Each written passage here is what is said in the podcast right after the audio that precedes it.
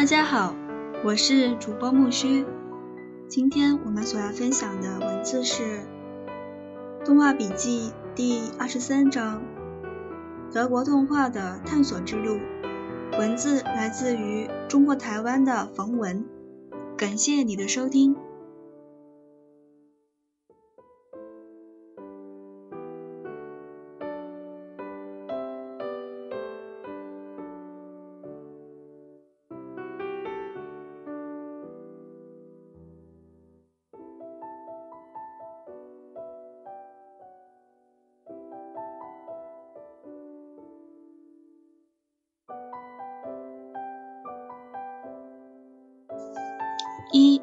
所影片的实验形式与实验精神。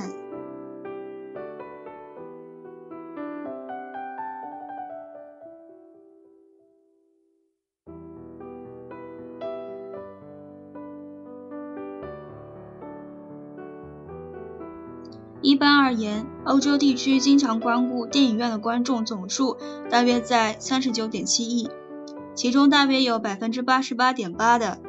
约三十二点一亿的观众在戏院观看的影片皆为美制产品。一九九九至二零零三年间，大约有四点六亿观众观看欧洲制作的动画影片，占欧洲影院观观众总数的百分之十一点六。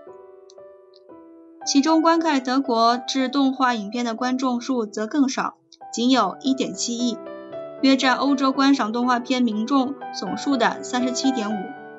然而，在欧洲，影院观众总数占幅仅有百分之四点四。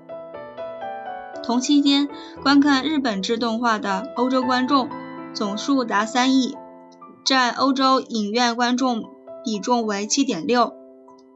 虽落在美国及欧洲之后，但领先德国不少。由以上统计不难看出，当前欧洲动画市场主要。掌握在美国制制造商之手，其他国家则唐然失自失。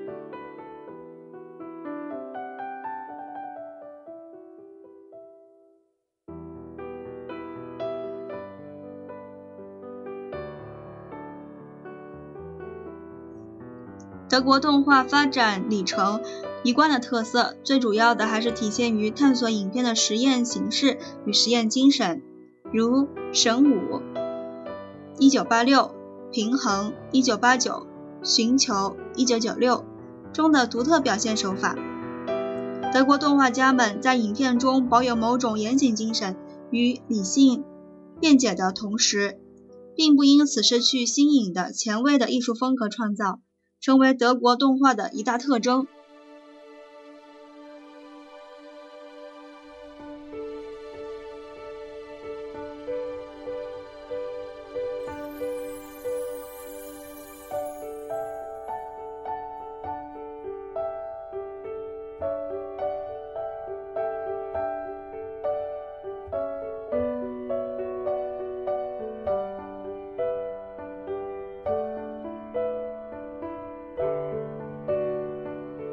德国动画发展的文化背景，包括显现德国自身文化思潮中善于思辨与严谨的特质，及在欧洲先锋派电影运动中孕育出浓厚实验精神。第一次世界大战后，反美国好莱坞的风潮使欧洲电影复苏成为可能。1918年到1927年间，在电影美学的探索中出现众多的电影学派，构成极其复杂的电影观现象。也汇聚成一个空前的电影美学运动。这一运动比本身并不以叙述性和商业利益为目的，主要是针对纯视觉形式的美学形态和表现功能进行各项实验与探索。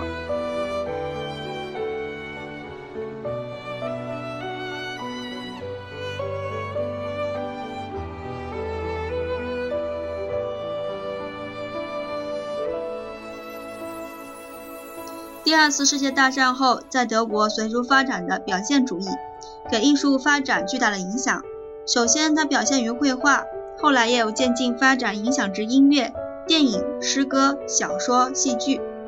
德国艺术家因而在技巧、线条、色彩等诸方面尝试大胆的创新展现，强调艺术家通过作品表现内心的情感。同时忽视描写对象的形式摹写，也是对现实的扭曲和形形象化。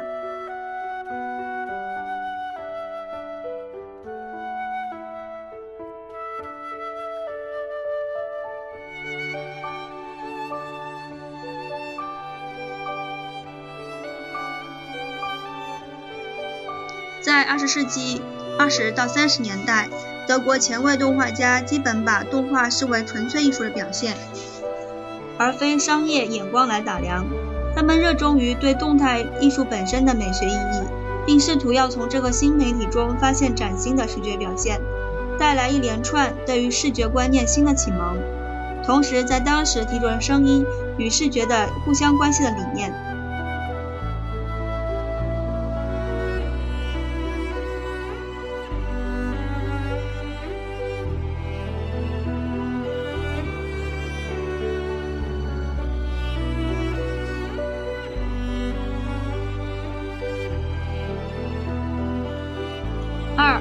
德国动画的先驱，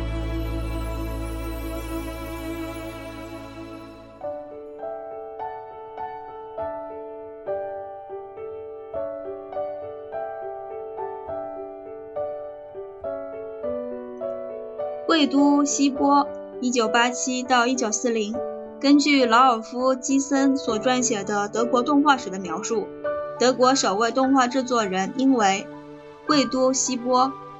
由此，由呃希波离游的一本笔记中笔记中可得知，其中详细记载了如何将绘制的火柴以动画方式与一部1910年由 Dustru Basico Chestrika 的拍摄的影片《火柴艺术家》相结合，从而看出其中若干端倪。魏都波希波是摄影出身。他是使用所所有可能表现的电影特效和动画技法的倡导者之一。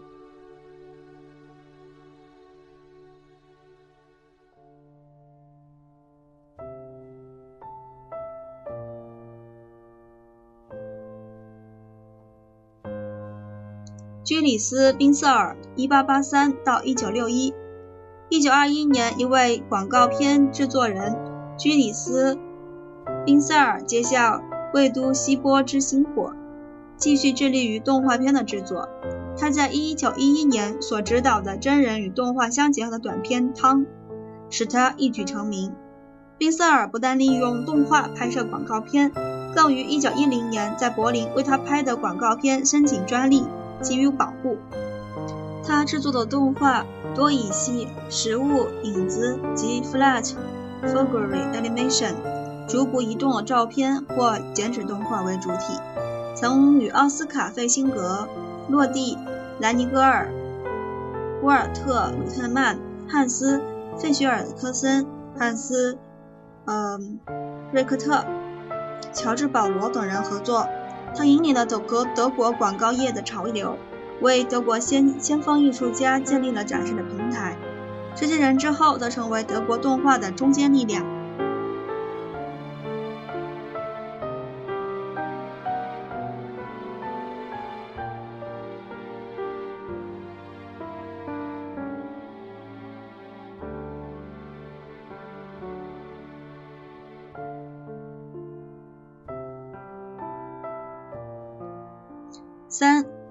十世纪二十年代的德国动画，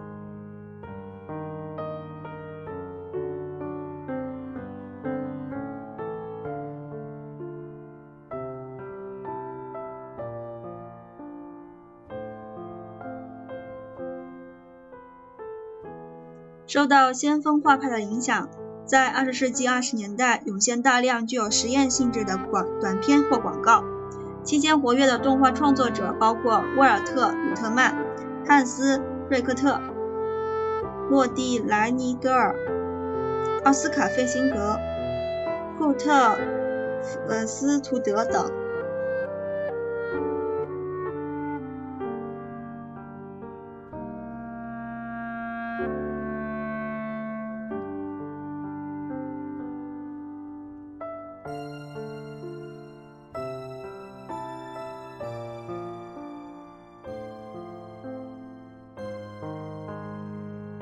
沃尔特·鲁特曼 （1887-1941）。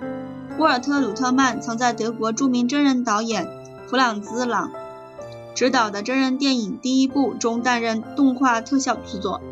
到1912年到1918年间，鲁特曼创作过大量的抽象绘画和雕塑，并将抽象主义美术风潮带至电影领域。他称之为“时间的绘画”。1921年，沃尔特·鲁特曼参与实验电影《影子》作品第一号的创作。该片是德国境内首次公映的实验电影，反应热烈。往后，沃尔特·鲁特曼又制作了三部动画短片，分别是《影子系作品第二号》。影子系作品第三号以及影子系作品第四号皆获得巨大的成果。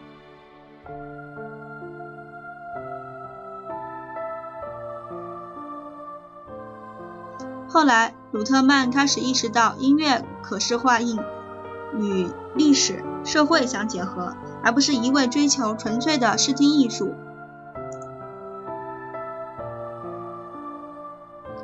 基于这种想法，他离开抽象动画，投身于纪录片创作领域。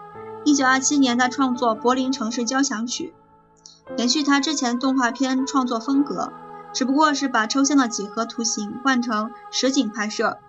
1930年的周末是一部只有声音没有画面的实验电影。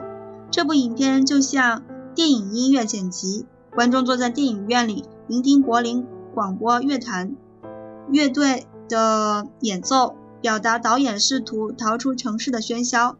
汉斯·里奇特评论该片为一部史无前例、关于声音实验的伟大作品。沃尔特·鲁特曼对于动画的贡献也影响着后来的动画家，如诺曼·麦克拉伦等。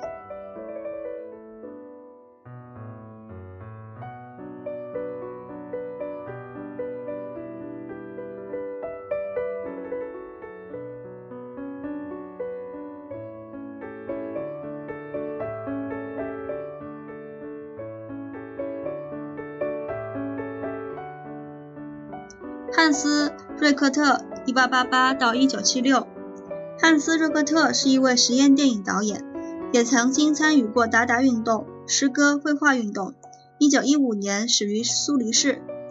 面对当时充满激情的革艺术革命，他逐渐对静态绘画感到厌倦，并渴望创造出一种全新的绘画艺术，一种像音乐一样富有节奏的美术形式。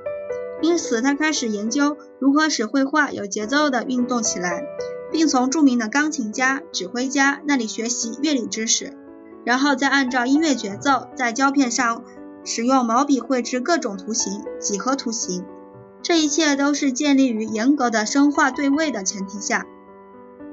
瑞费特一开始使用纸裁剪的方式制作动画。他试图利用简单的几何图像表达音乐的节奏感。1918到1919，他完成实业动画短片序幕之后，于1920到1925制作第三部短片《节奏21号》（1921）、《节奏23号》（1923）、《节奏25号》（1925）。他通过忽隐忽现与移动的方形、三角形，营造出纯视觉的音乐节奏感。但与影片的实验色彩过于浓厚且质量粗糙，因此很难引起观众的共鸣。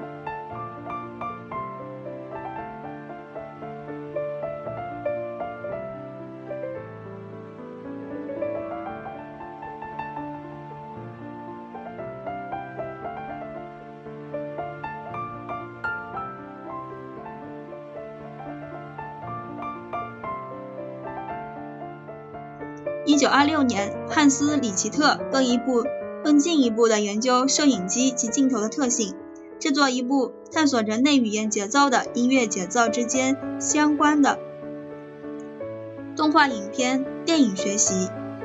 Feel Studio，一九二六，这部影片奠定他日后的风格，大量使用各种摄影光学技巧、后期冲印技巧，如多层叠印。也结合真人表演，而且影片中的真人行动颇令人感到怪异，并且在影片中呈现一幕幕几何图形的舞舞剧。一九二七年制作《通货膨胀》，其中在戴面具的女士段落是以一张带有美钞图案的照片为主轴，而数字零符号是这位女士的面具。这一部作品和之前的作品相比较，虽然也是强调声音与画面的节奏问题，但是他已经不再刻意追求使用画面图解音乐的做法，取而代之的是一种有一点抽象幽默感的叙事电影。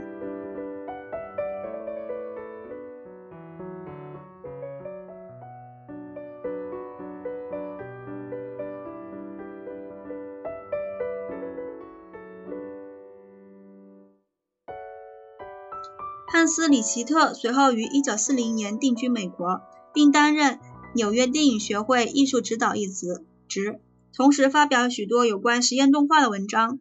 其中最有名的是，作为一种独特艺术形式的电影，里奇特也在美国的电影创作理论领域发表，如回忆录性质的《先锋派的历史》，继而成为美国战前及战后先锋派电影之间的桥梁。并影响许多美国战后先锋派电影导演。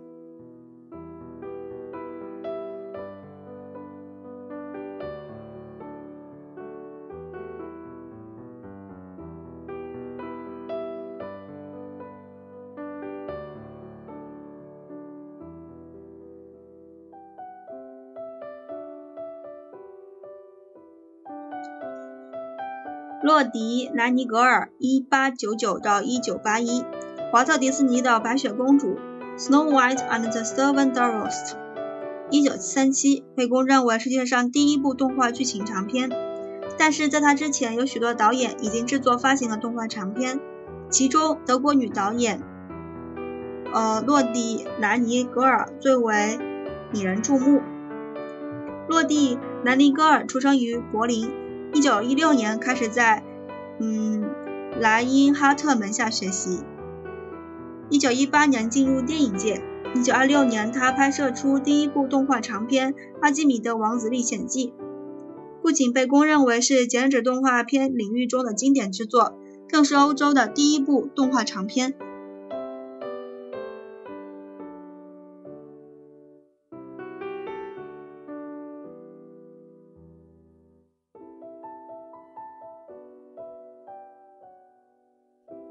有声电影出现以后，洛蒂·南尼格尔除了拍摄童话片以外，也导也导演了一部一些动画片，其中有《十分莫扎特》（1930），一部模仿性的滑稽片《卡门》（1933） 和根据魔笛改编的《穆迪》（1935）。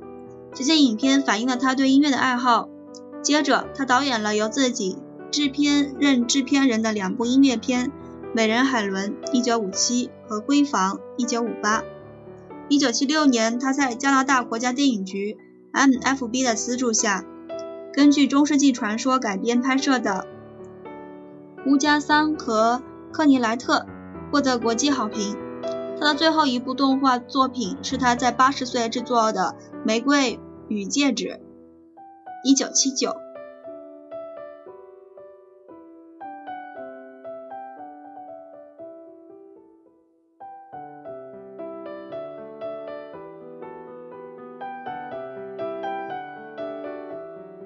奥斯卡·费辛格，1900到1967。奥斯卡·费辛格是第一位把音乐、绘画、科技融合在一起的实验动画家。他著名的论文《声音的装饰性》（1932） 中，他独具极其独具性地指出音画之间深层次的关系，因声音的可视化与画面本身蕴含的音质、节奏和音阶。他认为，身为一位艺术家，应该对音乐和绘画艺术最有深入的了解，而制作影片的时应该按照音乐的节奏、旋律和性质来配合使用视觉符号。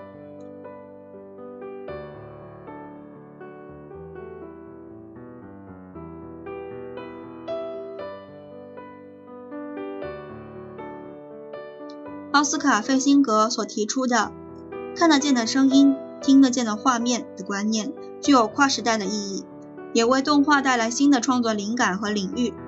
他的代表作《研究》（1925 到 1933） 是实验动画系列短片，被称为绝对电影 （Absolute Film）。该系列产品不仅在德国上映发行，在海外也引起广大反响。二十世纪三十年代初期，他尝试制作同期同期时装实验片。一九三五年的《蓝色乐曲》曾获得威尼斯和布鲁塞尔电影节大奖。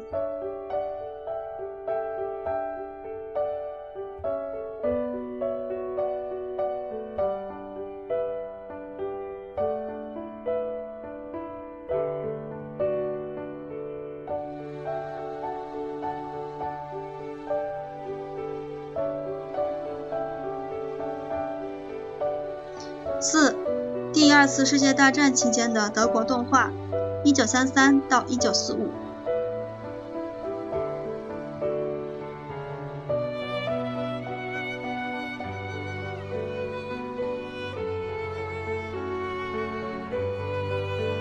第二次世界大战期间，随着希特勒权力高涨，教育和宣传部长约瑟夫·戈培尔大肆吹鼓纳粹精神。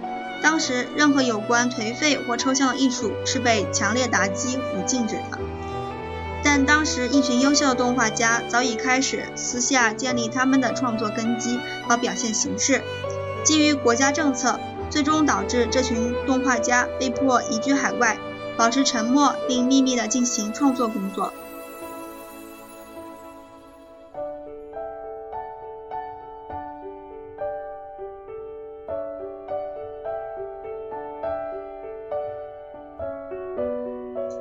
从1933到1945这十二年之间，动画的生产主要集中于广告领域，产量也相对减少。在这个特殊时期，德国动画在技术上的表现试图和美国动画相抗衡，但终究因为缺乏活力和杰出发明的创造性而告终。这段时期，尽管动画创作陷入白色恐怖中，但仍有不少执着于此的艺术家们为德国动画的发展做出了贡献。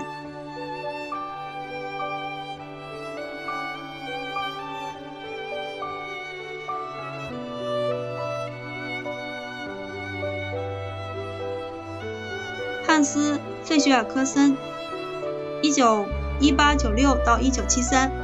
汉斯·费雪尔科森在德国动画界鹤立鸡群的原因，在于他是为数不多的几位制作商业动画的片的导演。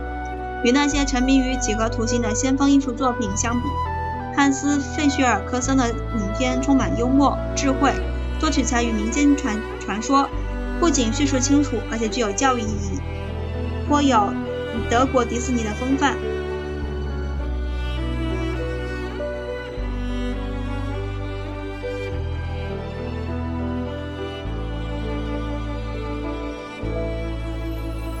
作为制片人，他在德国莱比新莱布锡新建立了一起一座大型制片厂，后迁至匹兹坦。迁址后的第一部作品是一九四二年的《坍塌快乐曲》。讲述一只黄蜂和一个一个唱片录音师争夺草地的故事。一九四三年，《雪人》讲述了一个雪人梦想见到夏天和最终融化的故事。一九四四年，《愚蠢的鹤》结构紧凑、细节丰富、幽默风趣，可说是德国动画史上少见的以轻松的心态来创作并结其商业价值的作品。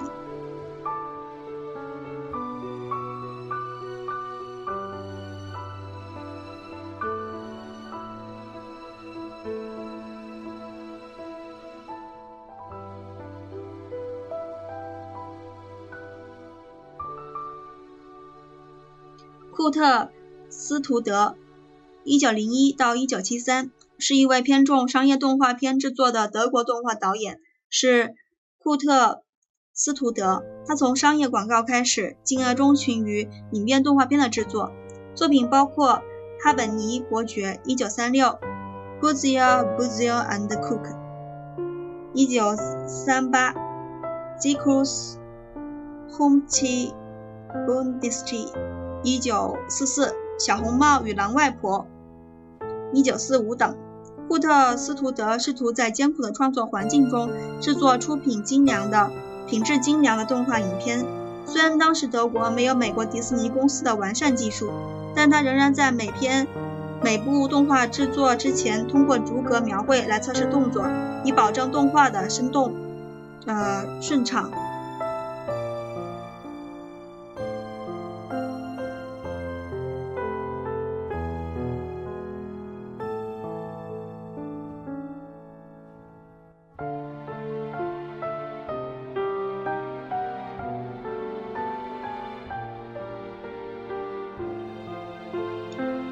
南德·迪尔 （1901 到 1992）。1927年，费丁南德·迪尔以 America 电影制片厂学徒的身份开始从事动画创作。1929年，他和他的兄弟保罗·迪尔·海尔曼·迪尔共同建立了自己的电影公司。1937年，他们推出了根据格林童话改编的影院长片《七乌鸦》。精美的画面和流畅的动画博得了观众的一致好评。同时，另一部动画短片《兔子刺猬拉力赛》使该公司的另一位动画明星刺猬 Nak 呃 Mickey 闪亮登场。1985年，费迪南德·迪尔回忆道：“我们制作了不下一千个刺猬木偶，但只其中但只有一个成功的，那就是 Mickey。”第二次世界大战结束后，刺猬 Mickey 逐渐成为家喻户晓的家喻户晓的明星，只不过不是动画明星，而是漫画明星。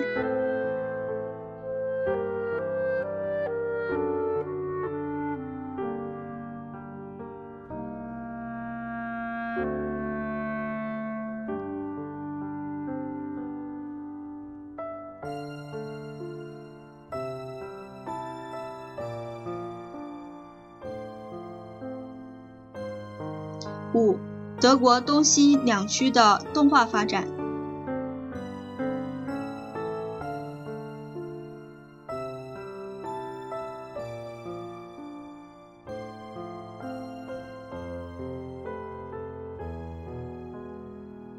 随着战后德国经济的迅速复苏，娱乐教育类电影及广告制作量也被大幅提升。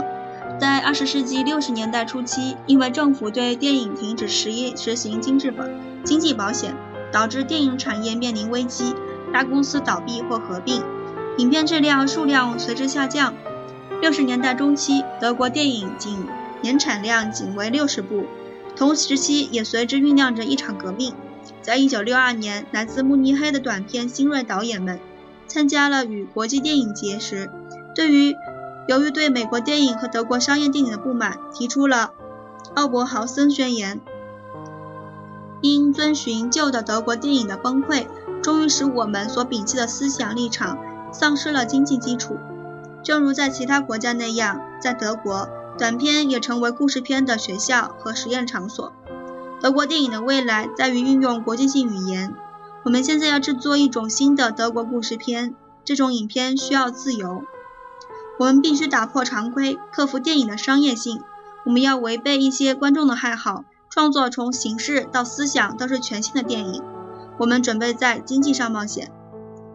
旧的电影已经死亡，我们相信新的电影等宣传内容标志着联邦德国电影的转折。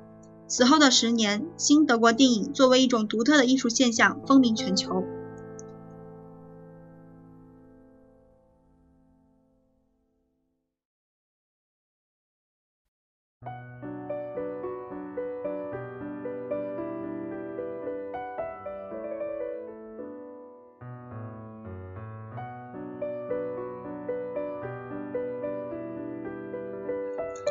德国电影的诞生，使德国的动画片市场也逐渐繁荣起来。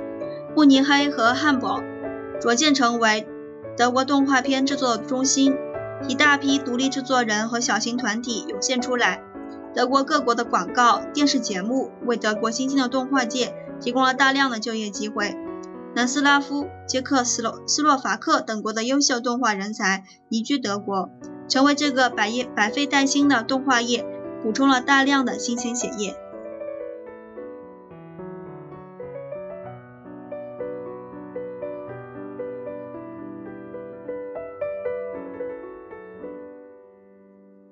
从1978年起，斯图加特、卡塞尔和奥芬巴赫等城市相继开设了动画专业的培训学校，这无疑对培养德国年轻一代的动画人才树立了对动画从业人员信心起到了本推波助澜的作用。一九八二年，首届斯图加特国际动画节的开幕，标志着德国动画已经跻身于世界一流动画的行列。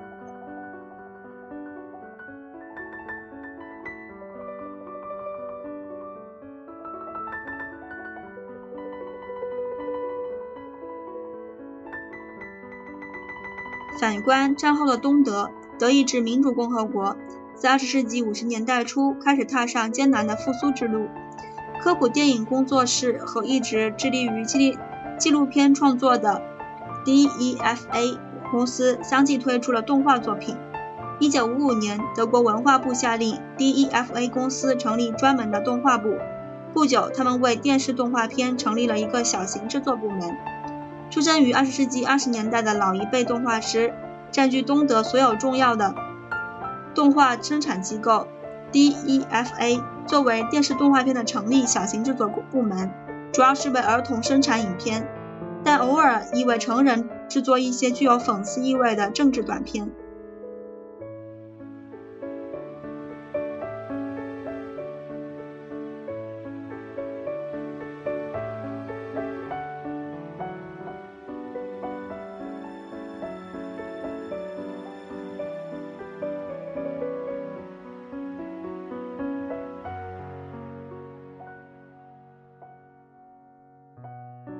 二十世纪九十年代的德国动画，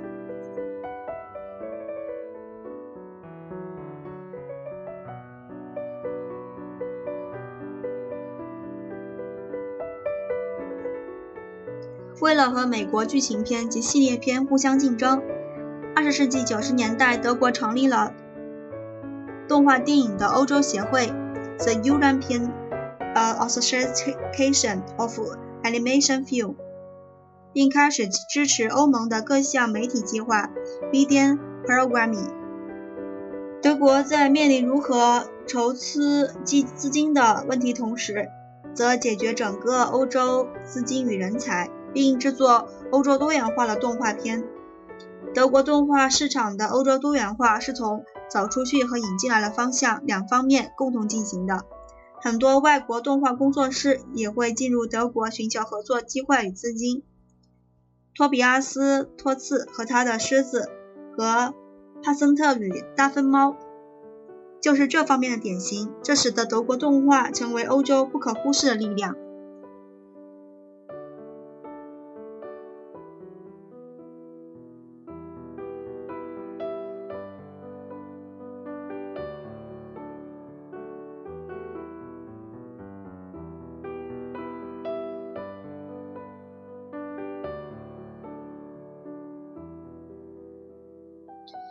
法国仍是欧洲动画制作的中心，但德国的短短几年内已发展成为与欧洲的第二大动画市场。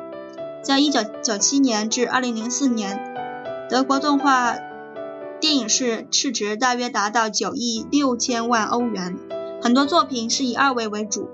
但在2004年生产的三部三维动画电脑动画剧情片中，德国为了要与好莱坞的动画片并驾齐驱，也向美国皮克斯公司和梦工厂学习，决定要求，呃，邀请 CGI 人才共同完成德国电影史上的动画巨作。其中以幻想故事为主题的《重返格雅城》两千零四是德国目前最昂贵的动卡通之一。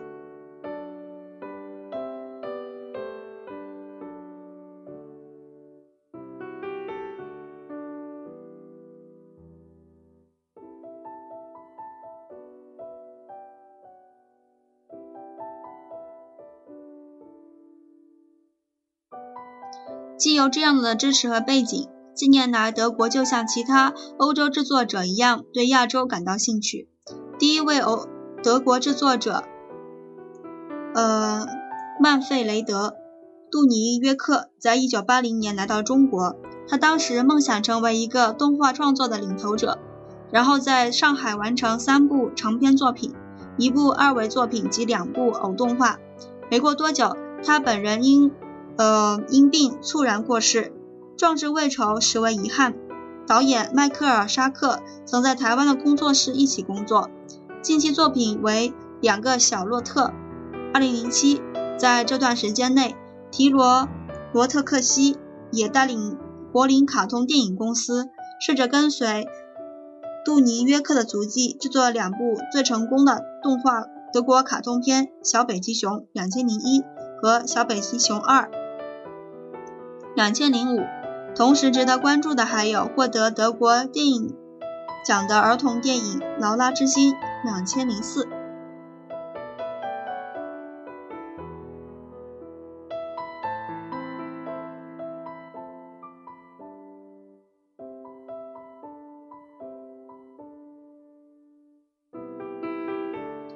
第二十三篇动画笔记：德国动画的探索之路，就分享到这儿啦。感谢你的收听，下一期我们所要期待的是第二十四篇动画笔记《杰克动画的炼金术》，文字来自于中国台湾的陈明慧。感谢你的收听，我们下期再见，谢谢。